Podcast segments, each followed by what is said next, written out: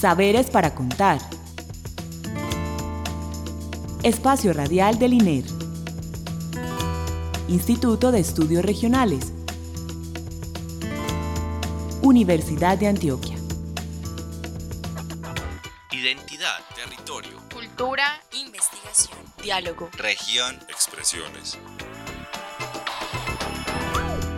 Saberes para contar.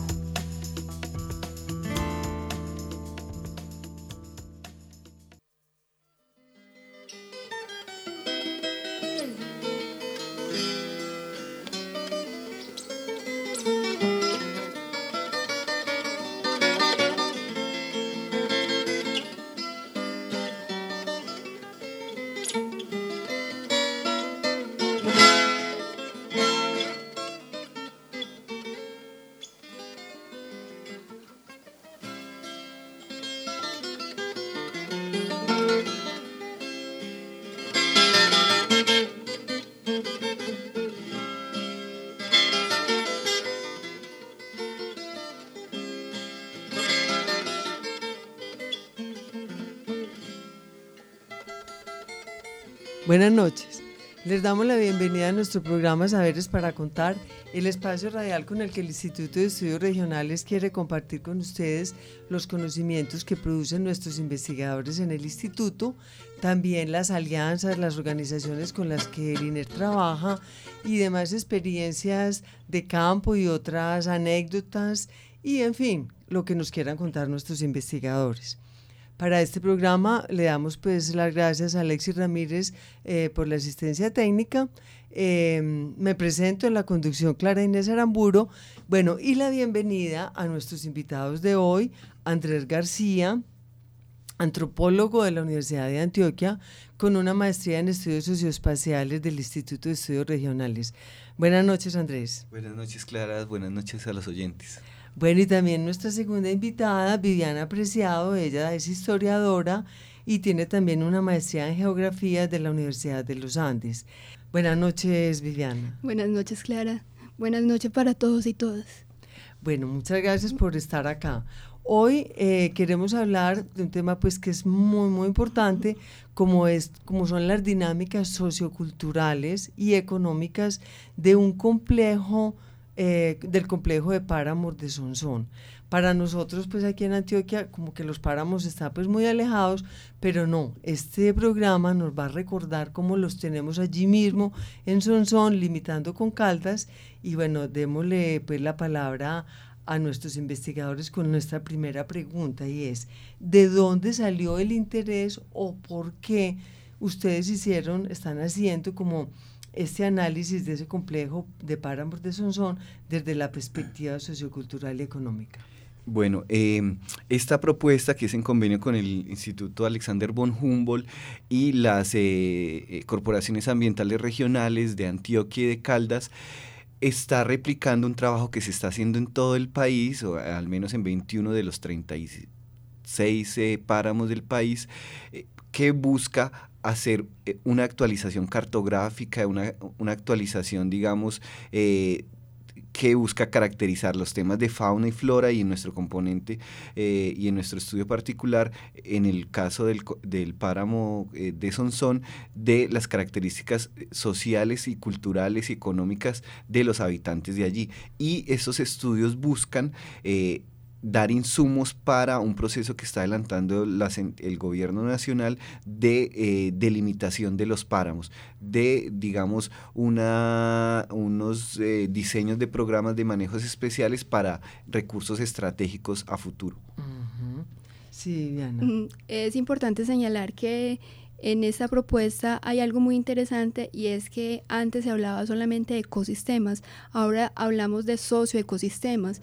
Y es ahí donde pues justamente el Instituto de Estudios Regionales con ese trabajo viene a hacer un aporte bien importante porque se reconoce que no es solamente eh, la importancia de la flora y la fauna, sino de toda la cultura, de la riqueza, de costumbre, de formas de apropiación de la naturaleza, las que finalmente contribuyen a este proceso. Ah, bueno, ahora eh, vamos a entrar un poquito en ese detalle, Viviana, me parece muy importante. también quiero hacer el comentario porque no es solamente los ecosistemas de páramos los que están como en este momento en estudio, también los, de, los humedales y, otros ecosistemas eh, importantes para la, ordenación ambiental del, del, territorio. Y sí, yo creo que hace parte de la misma legislación, ¿cierto? Entonces son humedales, cuencas importantes, páramos, que eso es muy importante. Bueno, eh, ¿dónde se ubican estos páramos en Antioquia? Para nosotros páramos, pues, están es como en, eh, bueno, no, ¿dónde se ubican estos páramos en Antioquia? Eh, nosotros en Antioquia tenemos pues la referencia al, páramo también de Frontino, y, pero nosotros estamos trabajando en el complejo de páramo Sonsón que queda eh, o tiene jurisdicción en, tanto en el municipio, en el departamento de Antioquia como en el departamento de Caldas. Y eh, su área cubre alrededor de 11 municipios en los dos departamentos. Entonces Abejorral, Nariño, Argelia, Carmen del Viboral y Sonsón y La Unión en Antioquia y por el lado de Caldas, ellos eh, hace parte de Aguadas, Manzanares, Marulanda, Pácora, Salamina y Pensilvania. Sí, estamos en todo el límite pues entre los dos departamentos. Sí, Viviana, ¿conocían por allá? Sí, conocíamos, incluso fue muy grato volver nuevamente ya como pensándolo desde el páramo y qué significa el páramo, que eh, realmente es un espacio muy importante en la geografía del departamento mm, por el agua y por otros recursos que hay allí, pero eh, me parecía clave también señalar cómo se nombran a sí mismos esas personas que viven en el páramo. A veces no se identifican como los paramunos, en algunas partes sí sucede, por ejemplo, en el caso de Quebrada Negra en Pensilvania nos encontrábamos con esa manera de nombrarse, pero hay otros generalmente hablan de las tierras frías, de la parte más alta de la montaña, para referirse al páramo.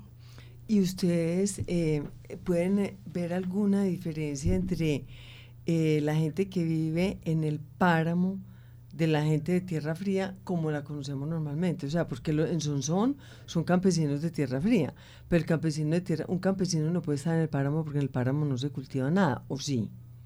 ¿Cómo, o sea, ¿cómo se caracterizan los pobladores que viven en un páramo, en una zona rural, donde, no hay, donde esas tierras no son aptas ni para sembrar maíz, ni, ni frisol? Entonces, ¿Qué hace la gente de esos páramos? ¿Cómo lo vive? ¿Cómo interactúa como con ese entorno? digamos, hay como una economía múltiple. Me parece que eh, en algunas regiones está la prohibición, digamos, de a partir de ciertas alturas eh, no seguir cultivando, no seguir haciendo, digamos, cierto uso de los recursos, de los bosques, pero eh, nos hemos encontrado en regiones donde hay cultivos de papa, cultivos de frijol, de maíz, que están, digamos, en en tensión con esos antiguos usos que se hacían de los recursos, de la explotación maderera, y entonces uno sí logra, digamos, estamos en ese proceso de eh, ubicar ciertas características particulares de aquellas personas que viven en esas zonas más altas. Pues digamos en las zonas no donde hay por supuesto frailejón y esa eh, ah, digamos vegetación, pero sí digamos en cotas más, más abajo. ¿Hasta qué cota se puede cultivar, por ejemplo, la papa y todo esto? Hay una normativa que después de los eh, 3.000 metros no se puede, no puede haber esa intervención humana, ¿cierto? Pero digamos que uno de esos asuntos que están arrojando estos estudios a nivel del país es que no necesariamente los criterios altitudinales son los que deben eh, primar o ser los únicos para definir qué es un páramo. Ajá, porque como decía Viviana, la parte social pues está incluida dentro de la eh, comprensión de qué es ambientalmente un páramo. Pero yo pregunto por información para, ya que ustedes deben saber, ¿un páramo es considerado de qué altura o eso depende del clima? ¿De qué depende? O sea, eh, como eh, eh, en términos biológicos, o cómo se llama eso, cómo se, se, se define un páramo y en términos socioambientales, cómo se definiría también hay como una definición em, así técnica, digamos, comparamos, sería un ecosistema de alta montaña, ubicado entre un límite superior de un bosque alto andino y em, límites eh, inferiores de glaciares, ¿cierto? o sea, no tiene pues altura en metros, no, no necesariamente. No necesariamente porque, digamos, lo que es, eh, se está, hemos ido descubriendo también en, en, las revisiones bibliográficas, en el diálogo con otros equipos, es que no necesariamente esas caracterizaciones o esas características eh, de fauna, de flora, de altitudes son las únicas que eh, se van a tomar en cuenta para estos nuevos procesos de actualización cartográfica y de limitación, teniendo en cuenta, digamos, esos procesos antrópicos de intervención, de uso de esos recursos. Sí, Viviana, tú decías ahora de socioambiental, o no sé qué palabra utilizaste. Bueno, ¿por qué no ampliamos un poco eso para completar esa definición tan eh, como naturalizada, ¿cómo se dirá? Tan ambientalista desde la perspectiva natural que, que nos dio Andrés. Entonces acabemos la de completar. Bueno, eh, si estamos hablando de socioecosistemas, lo que queremos decir es que a esos territorios han llegado unas poblaciones humanas que por un lado han debido adaptarse a las características tanto, eh, por ejemplo, del tipo de suelo, del tipo de tierra, de vegetación que se encuentran los páramos y por otro lado al tema del clima, que en cierto sentido es muy seco, pero al mismo tiempo es muy húmedo.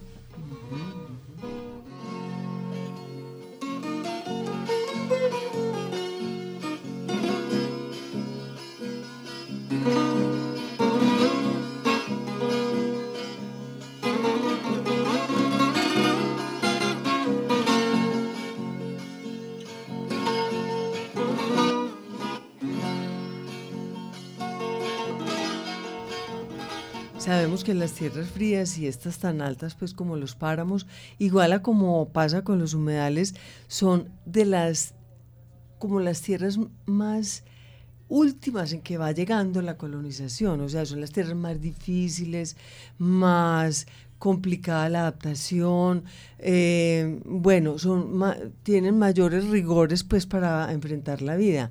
Ustedes han detectado en estos páramos cuáles razones han, han empujado a la gente a vivir, o sea, a deshabitar las zonas más fáciles, más planas, más fáciles de cultivar. ¿Por qué la gente está en los páramos?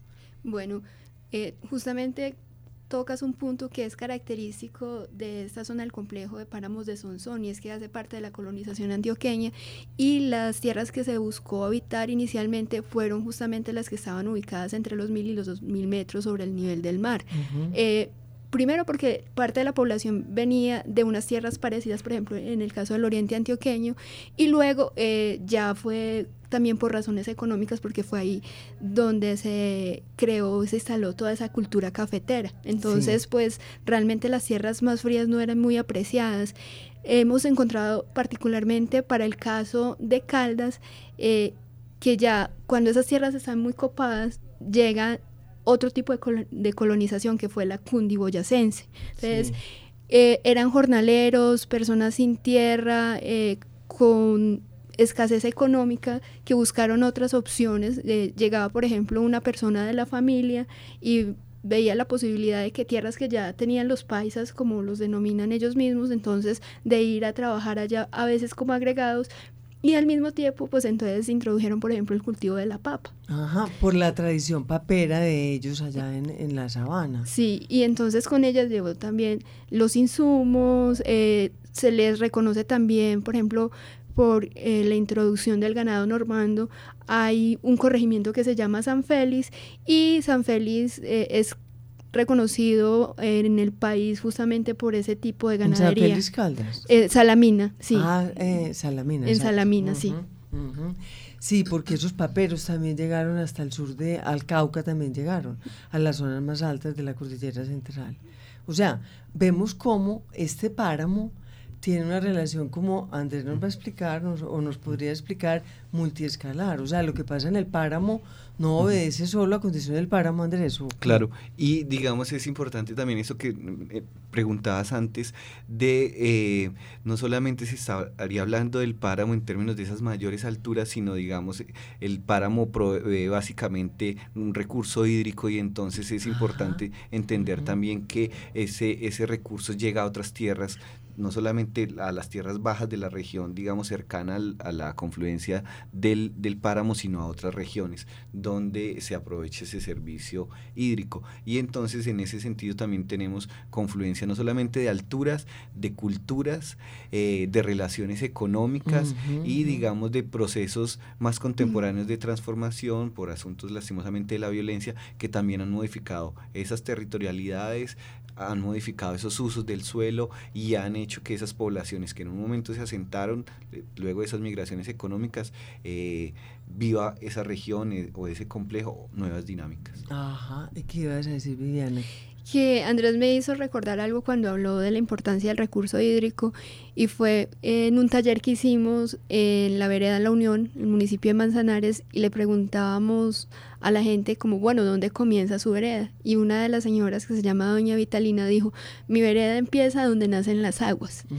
Y es que efectivamente el páramo ha sido considerado una fábrica de agua pero además eh, cumple un papel fundamental en la regulación del agua, porque tiene un tipo de vegetación como los musgos, los líquenes, que en vez de hacer que el agua salga inmediatamente y llegue a las corrientes principales que se convierten en arroyos, quebradas y luego los ríos que nosotros y nosotras conocemos, pues eh, esos eh, tanto los follajes como los musgos y los líquenes lo que hacen es que poco a poco van soltando el agua. Y lo retienen y, luego lo sueltan. Entonces eso, por ejemplo, permite que en épocas de sequía la gente todavía cuente con agua.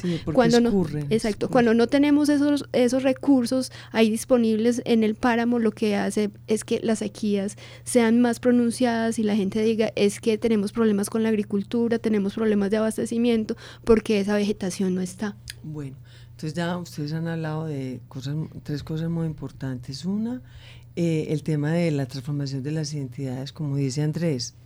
Dos, este tema de la importancia del recurso, ¿cierto? Em, como un reservorio para épocas de escasez. Y tres, la interconexión, como la escala ¿cierto? Como de pisos térmicos que significan como distintas eh, escalas del, territorio que están relacionadas con el páramo, que el páramo no está aislado, que el páramo tiene una relación. Bueno, entonces, pero yo les quiero cambiar ahora al tema, a cómo, cómo la gente, eh, y lo va a relacionar con lo, con lo que dijeron de los cultivos, cómo la gente provee su alimentación, eh, del páramo directamente. Andrés nos había dicho que la gente pues tiene múltiples actividades, pero directamente cómo se provee la gente del páramo. Y lo pregunto porque yo sé que ustedes, como trabajan con dos corporaciones ambientales, autoridades ambientales, tienen dos, a falta de una, Corpo Caldas y Cor Antioquia, eh, ¿cómo ve la gente esas prohibiciones de interacción con el páramo? ¿Qué dice la gente? Eh, ¿Qué podemos decir de eso? O podemos de pronto, creo que ustedes tienen un testimonio que nos puede ilustrar, pero antes un avance, antes de oír el testimonio. ¿Qué nos pueden decir de eso? Pues digamos que en, en términos económicos es, es variado, digamos, en, en los dos departamentos. Em, estamos encontrando eh, una economía de subsistencia, básicamente, eh, cultivos de maíz, cultivos de pan coger, cultivos de, caña, de azúcar, de café, eh, de frijol, de hortalizas. En algunas regiones, por ejemplo en Caldas hubo una época, y ahora lo nombraba Viviana, del tema de la papa, pero que luego desaparece y hoy está como en, en una reactivación de ese cultivo. Y eh, también hay en términos económicos eh, asuntos de monocultivo de pino, por ejemplo, una de, maderas. Eh, eso, a eso yo me refiero a lo que naturalmente provee el páramo, distinto de la intervención que la gente haya hecho sobre el páramo, a lo que, por ejemplo, las corporaciones ambientales quieren mantener como el ecosistema natural, que, de que ellos, ¿qué les provee el páramo a ellos naturalmente? Bueno, eh, el tema de la restricción que viene lógicamente como por leyes eh, ha generado cambios justamente en los modos de vida de los pobladores del páramo. Entonces, eh, si preguntamos, las respuestas son diversas y lo que a veces nos dicen como, no, se ha disminuido mucho, por ejemplo, la casa. pero si vemos como tradicionalmente se fue poblando esas veredas, lo que encontramos es que inicialmente llegaban, talaban los bosques, Luego eh, iban, esa madera la aprovechaban de varias formas. Uno, por ejemplo, en las mismas construcciones de las casas, dos, la comercializaban y tres, quemaban la madera y extraían lo que se denomina carbón vegetal. Entonces era también una fuente eh, de la economía familiar llevar tanto la madera como el carbón al pueblo y muchísimo más en la época en que no había electricidad. La leña es otro elemento muy importante y que lo siguen usando pues ya como manera de anécdota a las casas donde logramos ir en las veredas, el fogón permanece prendido todo el tiempo. Con leña. Con leña. Y en algunos casos la, la leña se vuelve tan importante que hay que tenerla almacenada y no tres o cuatro palos, sino en grandes cantidades. Claro. También, pues entonces se encuentra eh, que pescaban trucha, incluso a veces todavía pescan, eh, cazan, eh, por ejemplo, pavas, venados, guatiles, armadillos, entre otras especies. Esas son las que más referencia a la gente.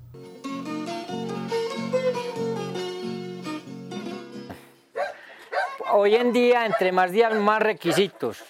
¿Por qué? Usted va a tumbar un palo o hay que ir a pedir todo el permiso. Si lo dieron, túmbelo y si no, no se puede meter. Que uno diciendo que es de uno. Y hay que pagar de peñas y todo, hay que pagar el, impuesto imperial. Cada año, cada año. Pues hay gente que se alcanzan y hasta les arrematan la tierra. Pero yo donde vivo hay que pagar cada año. Yo pago de febrero a febrero. O sea, debo el de este año, que lo pago ahora en febrero, el mes que entra de febrero a febrero. Yo no me dejo alcanzar de eso, porque eso tiene que ser así la técnica. Que ahí, mismo dice que dice mucha gente que no, que el gobierno no necesita, no es tal. De todas maneras, si no necesita, uno lo tiene y el gobierno si no necesita, él se va comiendo la tierra. Sí, yo he visto muchos casos, muchos casos.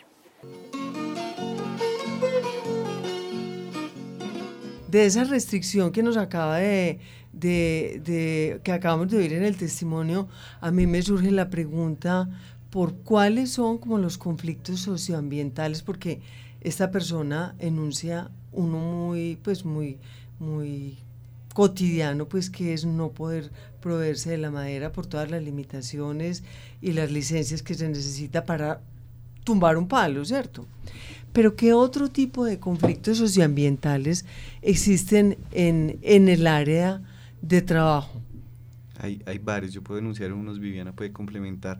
Hay unos en relación con, digamos, distintas estrategias de generación de energía, de megaproyectos, de trasvases de ríos, eh, para la producción, por supuesto, de energía, y eso trae efectos no solamente... Por ejemplo, ¿qué proyectos está pensando Andrés? La, Miel 1, la Miel 2, el trasvase del río Guarinó, por ejemplo, para Caldas. ¿Y eso en qué afecta al páramo? En la medida en que, digamos, se... Eh, transforman, se cambian los cursos de los ríos, de las quebradas, en la medida en que eh, las, una vez esa generación de energía, las regalías supuestamente deberían llegar en lo local y reinvertirse en distintas iniciativas y no, no se hace, en que, por ejemplo, las comunidades viven en ese contexto de tanta producción de agua, pero al, al, haber estas iniciativas económicas, los servicios públicos, la electricidad, el acueducto, les llega a altísimos precios y la gente pues no, no puede como eh, hacer esos pagos.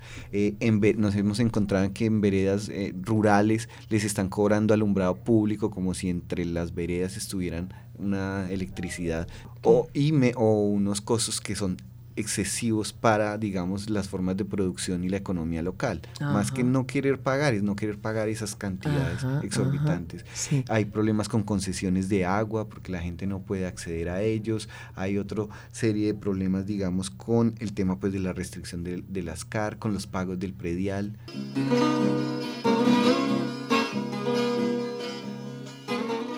Nos tocó aportar 250 mil pesos pero no se justifica. Yo estuve hace poquito en esa reunión, porque usted ha oído decir que en la finca nos cobran alumbrado público. Nunca. ¿A dónde es el alumbrado público? ¿En el pueblo o en la finca? En la finca. Pueblo. Y entonces, ¿por qué no lo cobran a nosotros? A nosotros nos echaron eso y nos están sacando alumbrado público. Entonces no se justifica. Vea que el campesino atoraba siempre por debajo. O sea, nos hicieron un bien, pero eso poco a poco, esa regalía, va saliendo, va saliendo, porque nos van sacando el, ¿cómo es? El alumbrado público.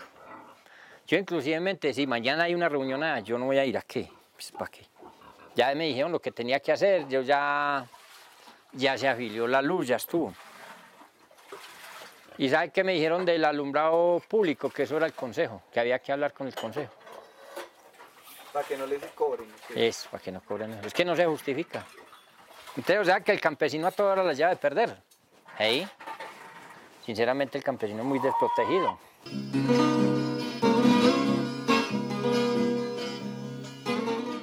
Eh, pues quería como ampliar ese tema de, de la problemática como con la generación de energía eléctrica y es que por un lado la gente se ve afectada con los trasvases porque hay secamiento de quebradas y de nacimientos. Sí. Pero por el otro lado hay que entender la problemática, la problemática de lo hídrico desde la noción de cuenca. Entonces, en ese sentido, pues hay gente que se va afectada, sí, en la parte alta y también hay temores, por ejemplo, de que haya una serie de restricciones del uso del agua cuando lleguen esos proyectos hidroeléctricos, porque algunos están en ejecución y otros van más a futuro. Y el caso de los que ya están en la parte media y baja, por ejemplo, el río Guarinó, además de eh, abastecer, por ejemplo, parte de la población que pueda estar cerca a Marulanda, por ejemplo, es un río que abastece la población de La Dorada. Sí. Entonces ahí está ese asunto y esa tensión entre el agua eh, como fuente de vida para el abastecimiento de las poblaciones como tal y el, el agua como fuente de riqueza a través de la generación de energía hidroeléctrica. Pregunto, ¿es qué cuenca es esa? O sea, el, este complejo de páramos que incluye cuántas cuencas o solamente una? No, incluye varias. ¿Cuántas? Incluye Pero grandes, Muchas. no, pero grandes. Esa, en Caldas, esa cuenca del río eh, Guarino, del río La Miel también, digamos que son, que son importantes. Del río Guarino, del río La Miel. Y digamos que estamos hablando y haciendo un énfasis en Caldas porque es, el, digamos, el, el ¿Dónde están los departamento donde hemos eh, hecho la primera etapa de campo, pero no en, en Antioquia también ya hemos Ah. identificado algunas microcentrales, eh, en Sonsón especialmente, también de generación de energía y eso, por supuesto, imaginamos debe estar trayendo otra serie de conflictos. Ujú. Bueno, ¿quieren añadir algo más antes de terminar el programa que ya estamos corticos de tiempo? Sí, justamente como estábamos hablando de los conflictos socioambientales, lo que nos ha llevado a entender el proceso que estamos desarrollando es que mirar y analizar esos conflictos socioambientales en relación con los sistemas productivos, con la capacidad de incidencia de los diferentes actores sociales y el papel que cumplen las CAR eh, en esos contextos es clave para pensar la gobernanza ambiental de los complejos de páramos y que verdaderamente pueda pensarse en procesos de conservación y además con la gente. En procesos de concertación también. Mm, también. Exactamente. Bueno, esperamos que cuando vayan a hacer el trabajo de campo por Sonsón, Nariño, Argelia y estén en esas montañas pues tan lindas, podamos después invitarlos a ver cuáles son los conflictos a este lado del departamento. Eh, entonces nos tenemos que despedir dándole las gracias pues a Andrés y a Viviana por su participación en este programa. Muchas gracias por haber venido. Muchísimas gracias. Muchas gracias a ustedes. Y las gracias a Alexis Ramírez por la asistencia técnica, eh, a la Caterine Montoya y a Alicia Reyes por la realización del programa, a Oscar Pardo por la edición y recuerden que nos pueden escribir al programa, al correo saberes para contar arroba gmail.com. También estamos en Facebook y en Twitter. Los esperamos el próximo lunes. Estuvo con ustedes en la conducción Clara Inés Aramburo. Feliz noche.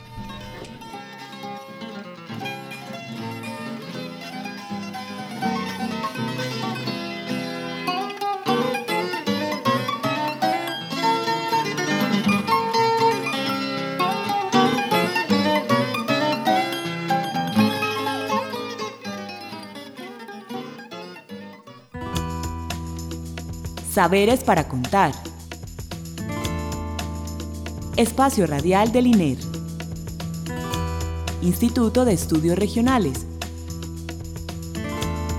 Universidad de Antioquia. Identidad, territorio, Cultura, investigación, diálogo. región, expresiones. Saberes para contar.